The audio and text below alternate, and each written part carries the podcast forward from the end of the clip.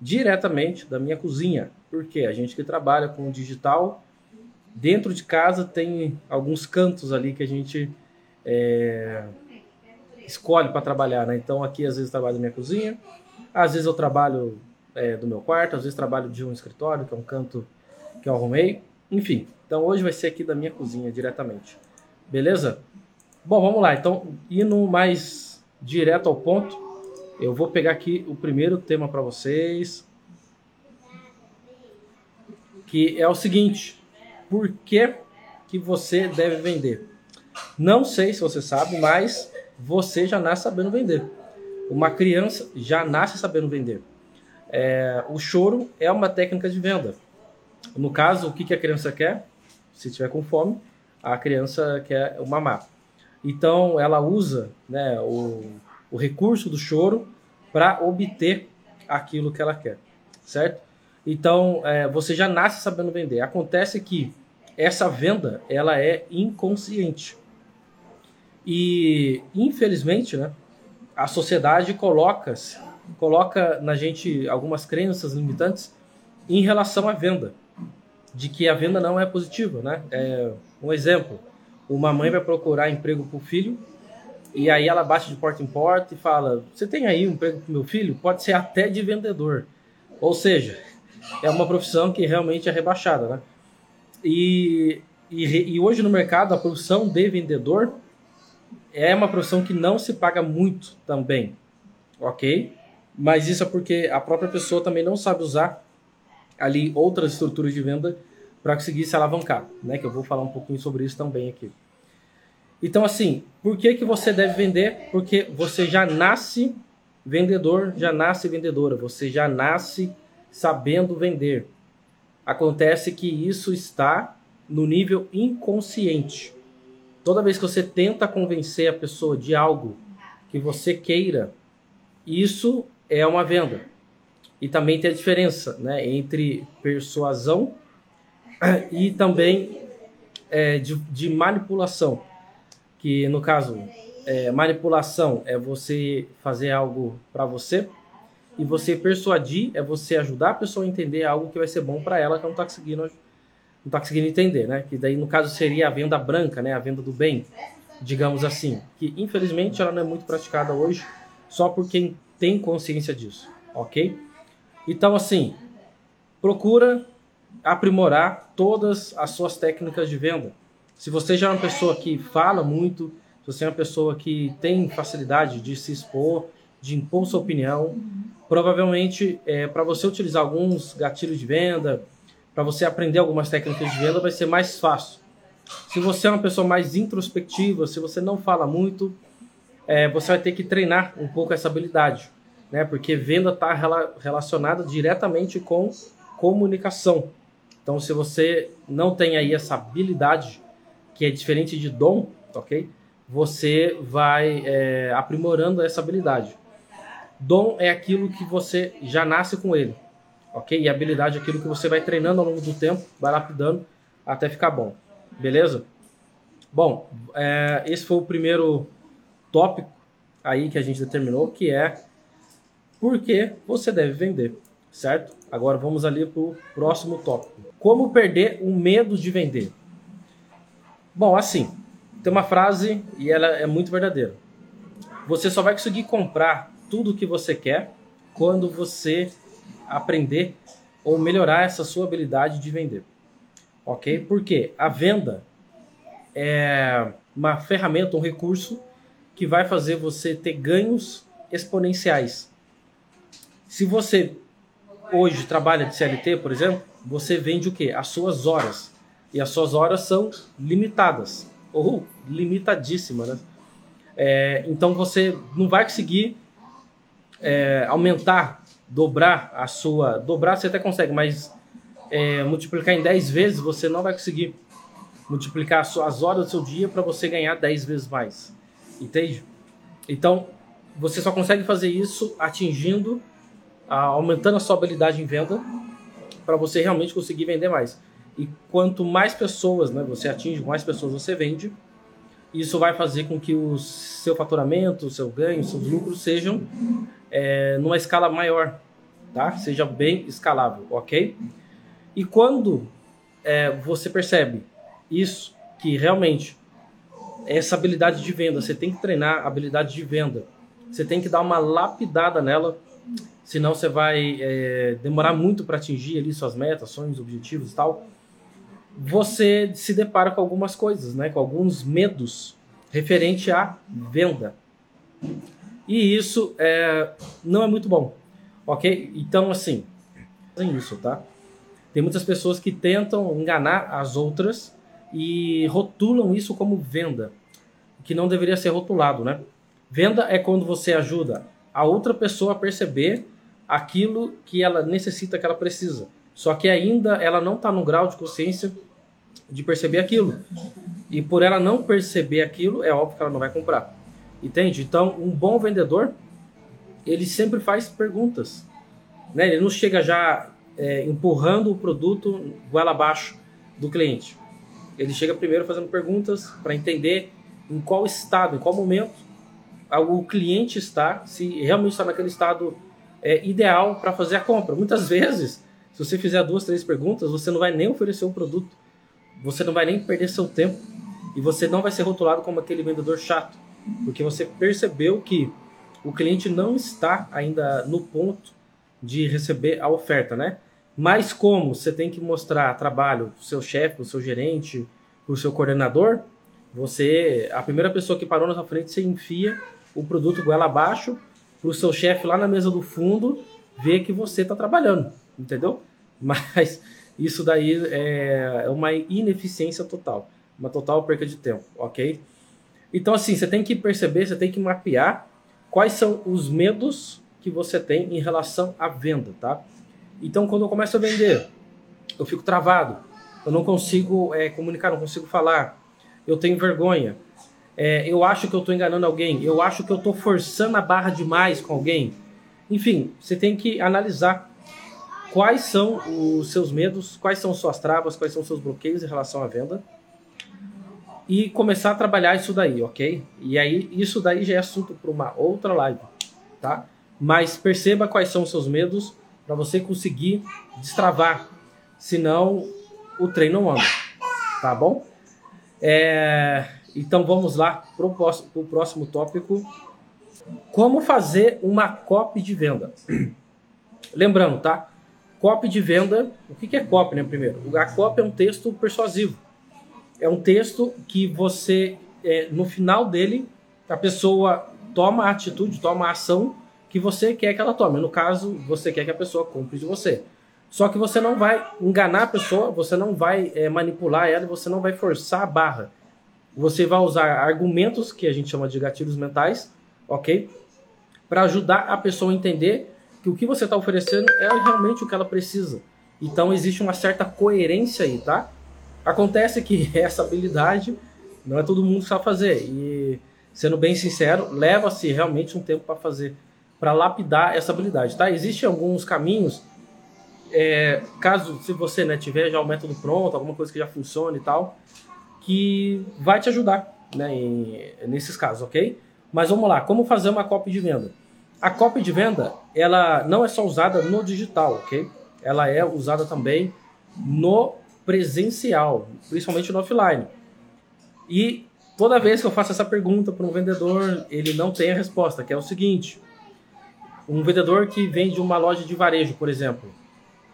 Se eu perguntar para ele se ele tem escrito a copy de venda dele, a maioria vai me responder que não. Ninguém para para analisar a copy de venda.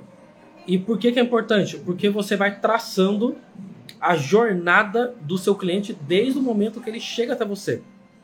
Então, quando o cliente chega até você e você começa a fazer algumas perguntas, você entende em qual estado esse cliente está. Se ele tiver apto, então você faz outras perguntas para entender qual produto que ele quer, qual faixa de preço que ele quer, qual cor que ele procura. E você começa a, a fazer com que o cliente imagine esse produto lá na casa dele. Então, assim, um vendedor que é, vende muito, na verdade, é um bom perguntador e uma pessoa que procura entender mais o outro ok? E a questão da copy vai ser fundamental para isso. Quando você faz uma copy, você está se dedicando primeiramente né, ao seu trabalho para você ter mais resultado. E essa copy, você o tempo todo vai analisar os pontos que deram certo os pontos que não deram certo. Ok? E aí tem uma estrutura muito básica, muito simples, tá? de fazer de copy, que é a estrutura da atração, interação e depois conversão. Tá? Então, como que a gente começa ali uma copy na atração? Você pode começar com três, cinco perguntinhas, perguntando para a pessoa. Imagine que você, sei lá, está numa loja, um local físico, tá? Chega uma pessoa e você vai perguntar para ela. É, primeiramente, em que eu posso te ajudar? Porque às vezes a pessoa não quer nem ajuda, só está passando para olhar e você só tá acaba irritando a pessoa, tá? Então, primeiramente, em que eu posso te ajudar? Tem algo hoje que você está procurando e que eu posso facilitar a sua vida para encontrar mais rápido? Muita gente já nem pergunta isso, né? Uma, uma coisa muito ruim é, que acontece quando a gente vai comprar e tal. A gente está na loja, começa a ver os produtos e tal, e aí é, chega um vendedor a, do nada e começa a falar a qualidade dos produtos. Então a gente está numa loja ali direto do México, vendo uma máquina, por exemplo, e aí do nada vem o vendedor e fala: Ó, essa máquina aí, ela tem tantas rotações, é, essa máquina faz tantas rotações, ela baixa tantos quilos, ela lava tantas roupas, ela faz isso, faz aquilo. Mas, cara, quem que te perguntou isso, entendeu? Ninguém te perguntou isso. Por que você está falando as características do produto? Eu só quero olhar o produto. Se eu tiver alguma dúvida, eu vou aí, é, eu vou aí tirar essa dúvida com você. Ou se né, a abordagem for diferente, como eu posso te ajudar? Tem alguma coisa que você está procurando hoje? Eu vou te responder sim ou não. Então você não perde tempo com isso, ok? E aí vem o nosso próximo ponto, que é então como vender muito, ok? A venda nada mais é do que você entregar para a pessoa exatamente aquilo que ela precisa, aquilo que ela necessita, tá? Então, como que você vai fazer isso? Como que você vai entregar a pessoa? Primeira coisa que eu já falei e já vou repetir, que é fazer perguntas. Sempre faça perguntas para o seu cliente, tanto no online quanto no offline, ok? Segundo ponto, você saber se realmente aquele produto atende aquela necessidade da pessoa. E muitas vezes não vai atender, né? Não adianta uh, você... Uma pessoa procura um apartamento, por exemplo, e ela pode comprar esse apartamento até 300 mil reais. Não adianta você é, oferecer é, um apartamento de um milhão que a pessoa não vai comprar, entendeu? Então não vai dar muito certo. Você tem que entender a necessidade da pessoa naquele momento, tá? E outra coisa também é ser paciente. Uma coisa que é difícil os vendedores entender é que o seu cliente ele não deve nada para você. Então você não tem que ficar bravo se o seu cliente diz não para você, ok? Por quê? Porque ele não te deve nada, ok? É seu trabalho fazer uma boa prospecção, fazer um bom funil de vendas para que você não fique forçando a barra, tá? Então, é uma situação que é bem chata, né? É, você vai numa loja, sei lá, vai ver um sofá. Na verdade, isso aconteceu comigo, tá? Fui numa loja e fui ver um sofá retrátil. E aí, é, de sofá retrátil, fui numas três lojas para ver e tal. Numa das lojas, o cara falou assim, ó, não fecha uma venda se você não falar comigo. Ok, tipo, primeiro, eu não devo nada para ele, ok? Mas é, foi a última frase que ele me disse. E aí depois, no, no dia seguinte, ele mandou mensagem para mim e falou, e aí, é, vamos fechar o sofá e tal, seu sofá tá aqui te esperando, coisa assim, né? Papo de vendedor. E eu falei para ele, amigo, eu acabei fechando outra loja. Daí ele falou, puxa vida, eu, eu perdi de vender para outro cliente segurando para você, né? Também papo de vendedor, ok?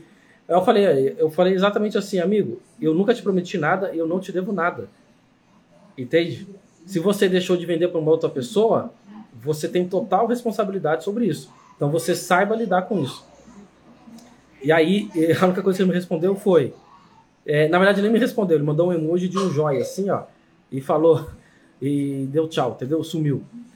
Então, assim, entenda que você, se você é vendedor, o seu cliente não deve nada para você, ok? E no dia a dia, se você não é vendedor, não seja aquela pessoa chata cobradora, tá? Porque o tempo todo, que nem eu disse, você está usando venda, você está usando argumentos de venda. quando você convence é, seu marido, seu esposo, seu namorado a ir no restaurante, sei lá, numa pizzaria, num restaurante japonês, que você quer tanto ir, mas ele não quer tanto ir assim, entendeu? Então, existem vários gatilhos ali que você pode usar para fazer isso acontecer. Entende? Isso é o quê? Isso é venda, né? Quando você quer que seu filho faça a, a tarefa de casa ou que ele junte os brinquedos, é, então você vai utilizar alguns gatilhos de venda também. Então isso vai facilitar a sua vida, ok? Bom, é, sobre gatilhos mentais mesmo, eu vou fazer uma outra live falando sobre isso, porque só isso daí é, só isso daí dá, dá uma live gigante, tá? Agora eu vou entrar aqui em termos técnicos, que é em relação a, a realmente como você aplicar isso dentro da persuasão, dentro da venda para você vender mais, ok? Primeiro ponto é ancoragem, tá? O que, que é ancoragem? Ancoragem é quando você altera a percepção de preço da pessoa, né? Tem muito a ver com a psicologia do preço e tal. Mas é o seguinte, é... tem uma técnica que uma loja de carro usa, tá? Que é, na verdade, um negócio bem, bem antigo, bem legal. Que é o seguinte, quando você entra na loja, é uma loja que vende é, carro popular, ok? Quando, mas na entrada da loja, o que tem ali são Ferraris, Lamborghinis, Porsche, ou seja, carros que possuem um valor alto, tá? Um milhão, dois milhões, três milhões, ok? Então, a, a, ancoragem é feita aí, nesse ponto. Você olha aqueles carrões, você fala, caraca, isso aqui é caro, né? Então você já fica com aquele valor na cabeça, ok? E aí você entra, o vendedor te atende, conversa vai, conversa vem, conversa vai, conversa vem. E aí você gostou de um carro, o vendedor te atende, e aí chega na hora do preço, né? Ele te fala, pô, esse carro aqui custa, sei lá, 70 mil reais, 50 mil reais.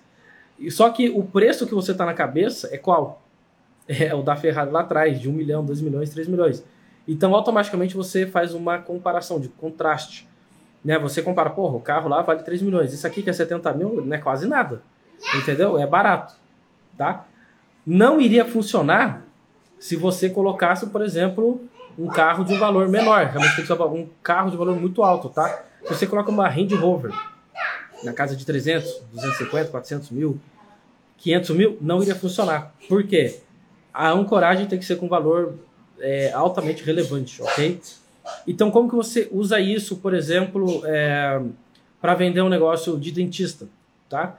Você que é dentista, vai vender um plano dentário ali que custa na casa de, sei lá, dois mil, três mil reais. Como que você poderia aplicar isso? Você atende, atende seu cliente, né? E aí você fala para ele de quanto isso custaria caso ele não tome a decisão, que no caso é fechar o plano com você naquele exato momento, tá? Então, é, você fez toda a avaliação ali na boca dele e tal, e você entendeu que ele precisa fazer esse plano que custa, sei lá, 3 mil reais. Então, você vai sentar com ele e falar, senhor cliente, a situação é o seguinte, é, a gente precisa refazer tais e tais e tais e tais e tais dentes, e caso o senhor opte por não fazer isso hoje, isso pode te acarretar um prejuízo na casa de 20, 30 mil reais. Então aí você fez a ancoragem, entendeu? Aí você já colocou o primeiro questão de preço na cabeça do seu cliente. E o seu cliente vai ficar com aquilo na cabeça, fala, porra, 30 mil reais é um prejuízo e tal. Enfim, e aí você fala, eu tenho uma solução para você, eu tenho uma sugestão de solução que pode te agradar. E qual que é essa sugestão dessa solução? É um plano dentário que vai custar 10% do que o senhor iria ter de prejuízo. Ok? Olha só para você ver como que você alterou a percepção e fez o contraste trabalhar a seu favor, né? Só que você só consegue fazer isso quando você tem o conhecimento disso. Quando você não tem, você acaba perdendo a venda. Você vai falar o quê? Senhor cliente, o senhor tem um problema na sua boca a gente precisa fazer tais e tais e tais e tais dentes. E o plano é 3 mil. E o cliente o, é, ele não tem nenhum fator de comparação para ele conseguir comparar na hora. Então, o que, que ele vai comparar? Ele vai comparar com o que ele ganha no mês. E aí entra um outro ponto, que é cada um vai ter o seu valor de percepção de preço. Se você vende um plano dentário de 3 mil para uma pessoa que é um pedreiro, nada contra os pedreiros, mas Enfim, ele vai, ele vai calcular assim, pô, se eu ganho ali 100 reais por dia, eu preciso trabalhar cerca de 30 dias para conseguir pagar esse plano dentário. Se você é, oferecer esse plano dentário para uma pessoa que trabalha, sei lá, no Lava Rápido, que ganha 50 reais por dia, o cara vai falar, porra, eu preciso trabalhar dois meses sem gastar nada para pagar esse plano dentário. Entendeu?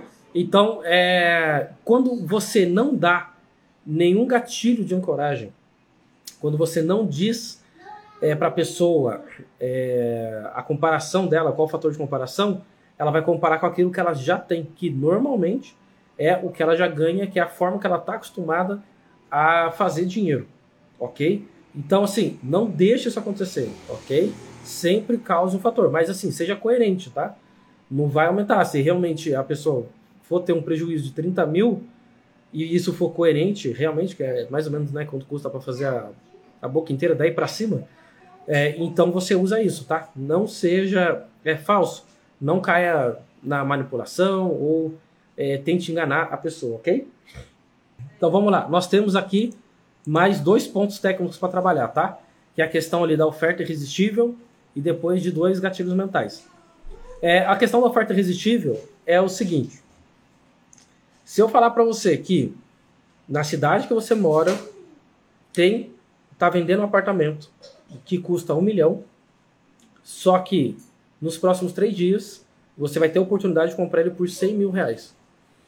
Isso para você é uma oferta irresistível? Se você é, se virar, pedir ajuda, sabe, seus amigos, pai, mãe, parente, marido, enfim, você conseguiria comprar esse apartamento sabendo que ele vale um milhão? Então, aí eu dei esse exemplo Oi, justamente. Oi, gata. Vai lá brincar na sala. Então, eu dei esse exemplo justamente para explicar que uma oferta irresistível é aquela em que você realmente não pensa mais em nada a não ser em adquirir aquilo ok? Se você não tem essas condições de adquirir um apartamento, nem que seja por 100 mil, por mais que ele valha um milhão, tá? É, você, no mínimo, deseja muito isso. E quando essa oportunidade passa, que daí vem o segundo ponto da oferta irresistível, vai te bater um arrependimento. Entende? Porque a oferta irresistível, ela bate dentro do seu gatilho de desejar possuir aquilo naquele exato momento ok? Então, isso vale muito para mulheres, né? Exemplo, mulheres, é, maquiagem. Aquela maquiagem, aquele perfume que custa, aquela bolsa que custa 15, 20, 30 mil reais. De repente está em promoção por mil, dois mil, três mil reais. Você não iria correr atrás para comprar esses itens? Como tem aí, né? Já vendendo muita, muita bolsa, bolsa que vale justamente isso, 15, 20, 18, vendendo ali na casa de 3, 5. Enfim, e é uma coisa que as pessoas compram. Por quê? Se torna uma oferta irresistível. Então tem alguns pontos ali para oferta irresistível, tá? Primeiro, o produto tem que ser muito bom, ok? O produto realmente tem que causar o efeito de transformação ou de desejo que a pessoa quer, beleza? Segundo, esse produto ele tem que estar disponível por um tempo limitado. Se não for tempo limitado, não adianta. Se eu falar para você, olha, você pode comprar esse apartamento que vale um milhão por 100 mil reais a, a hora que você quiser. Perdeu o efeito, entendeu? Não tem efeito essa oferta irresistível. Ela precisa ter um tempo, tá? Ok? Então, produto e tempo, tá? Aí a gente entra no fator valor que o produto agrega e também o preço que você vai pagar. E aí é o último aspecto. Então, vou, vou, dar um exemplo de uma bolsa. Uma bolsa Louis Vuitton que é, custa na casa de 20 mil reais. A gente sabe que com o tempo ela fica mais cara ainda. Então, essa bolsa que vale 20 mil, você consegue comprá-la por 5. Ok? Você teve um valor agregado aí de 15 mil reais. Esse é o primeiro ponto. E você pagou quanto? 5. Então, a comparação entre o valor e o preço tem uma discrepância muito alta, tá? Então, dessa, se você aplicar isso dentro hoje né, do, do seu produto e tal, você consegue fazer muito a questão da oferta irresistível. E muitas vezes a oferta irresistível não é só preço, tá? Muita gente acha que é só baixar o preço que está tudo certo. Mas se você não tiver os outros fatores, realmente um produto que gera um desejo, um produto que gera transformação, tá? É, e a questão do tempo, essa oferta irresistível provavelmente não vai funcionar, ok? Não adianta só baixar preço, beleza? E aí vai, aí vai entrar na questão da falsa Black Friday que a gente tem no Brasil, né? Que você paga a, a metade do dobro. então não adianta muita coisa, tá? É, o outro ponto é a questão do, dos gatilhos mentais, de urgência e de escassez. Então, quando você tem um produto bom, um produto desejável, e você consegue é, aplicar a questão de um tempo curto para esse produto, para esse é, para a pessoa adquirir esse produto, você está colocando aí a questão da urgência.